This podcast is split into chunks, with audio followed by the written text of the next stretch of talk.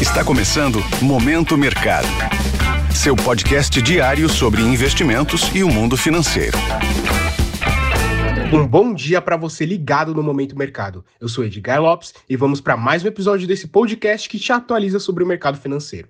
Hoje vou falar do fechamento de quinta-feira, dia 9 de novembro, e a abertura de hoje, dia 10.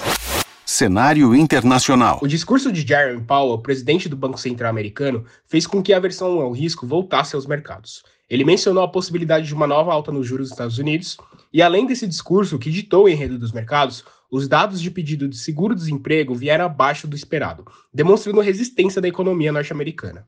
Assim, a sequência de altas que Nova York vinha se aproveitando acabou. E nessa quinta-feira, o índice Dow Jones fechou em baixa de 0,65%, o S&P 500 também teve baixa de 0,81% e o Nasdaq caiu 0,94%. Não só o mercado de ações sofreu, como as treasuries também foram impactadas. O T-Note de dois anos voltou a ficar acima dos 5% e os de prazos mais longos também ganharam prêmio. A Europa também foi impactada pelo discurso, e junto a isso, o vice-presidente do Banco Central Europeu indicou que ainda é muito cedo para discutir queda de juros, mostrando que os países envolvidos do Ocidente terão que manter os juros em patamar alto por mais tempo.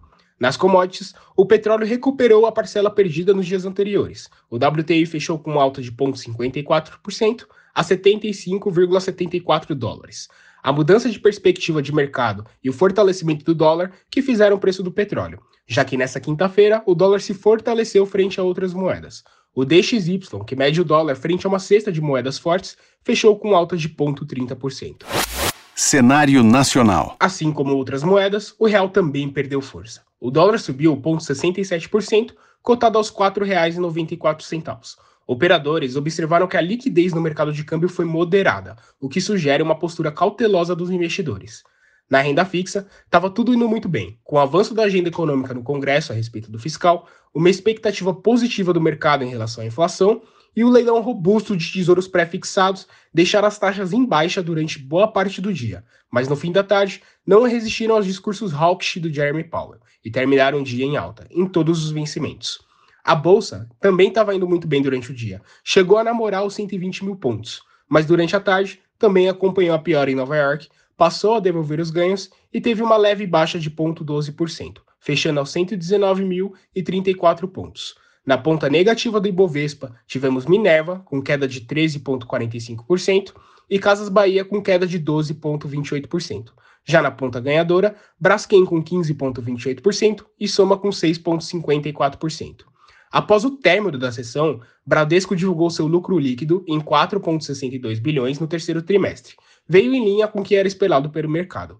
Petrobras também registrou lucro líquido de 26,6 bilhões, com uma queda de 42% comparado ao mesmo período do ano passado. A estatal vai distribuir 17,5 bilhões em dividendos para seus acionistas. Pontos de atenção. Para hoje, fique atento à divulgação do IPCA de outubro aqui no Brasil. Agora pela manhã, os índices acionários da Ásia fecharam no campo negativo. Na China, as bolsas de Hang Seng e Xangai perderam 1,87% e 0,47% respectivamente, enquanto o Nikkei no Japão fechou com uma leve queda de 0,16%. Na Europa, os índices também ficaram no vermelho, refletindo o sentimento negativo de ontem. O S&P futuro fica muito próximo do 0 a 0, enquanto o EWZ, fundo de índice que busca replicar o Ibovespa, está no campo negativo na pré-abertura dessa manhã.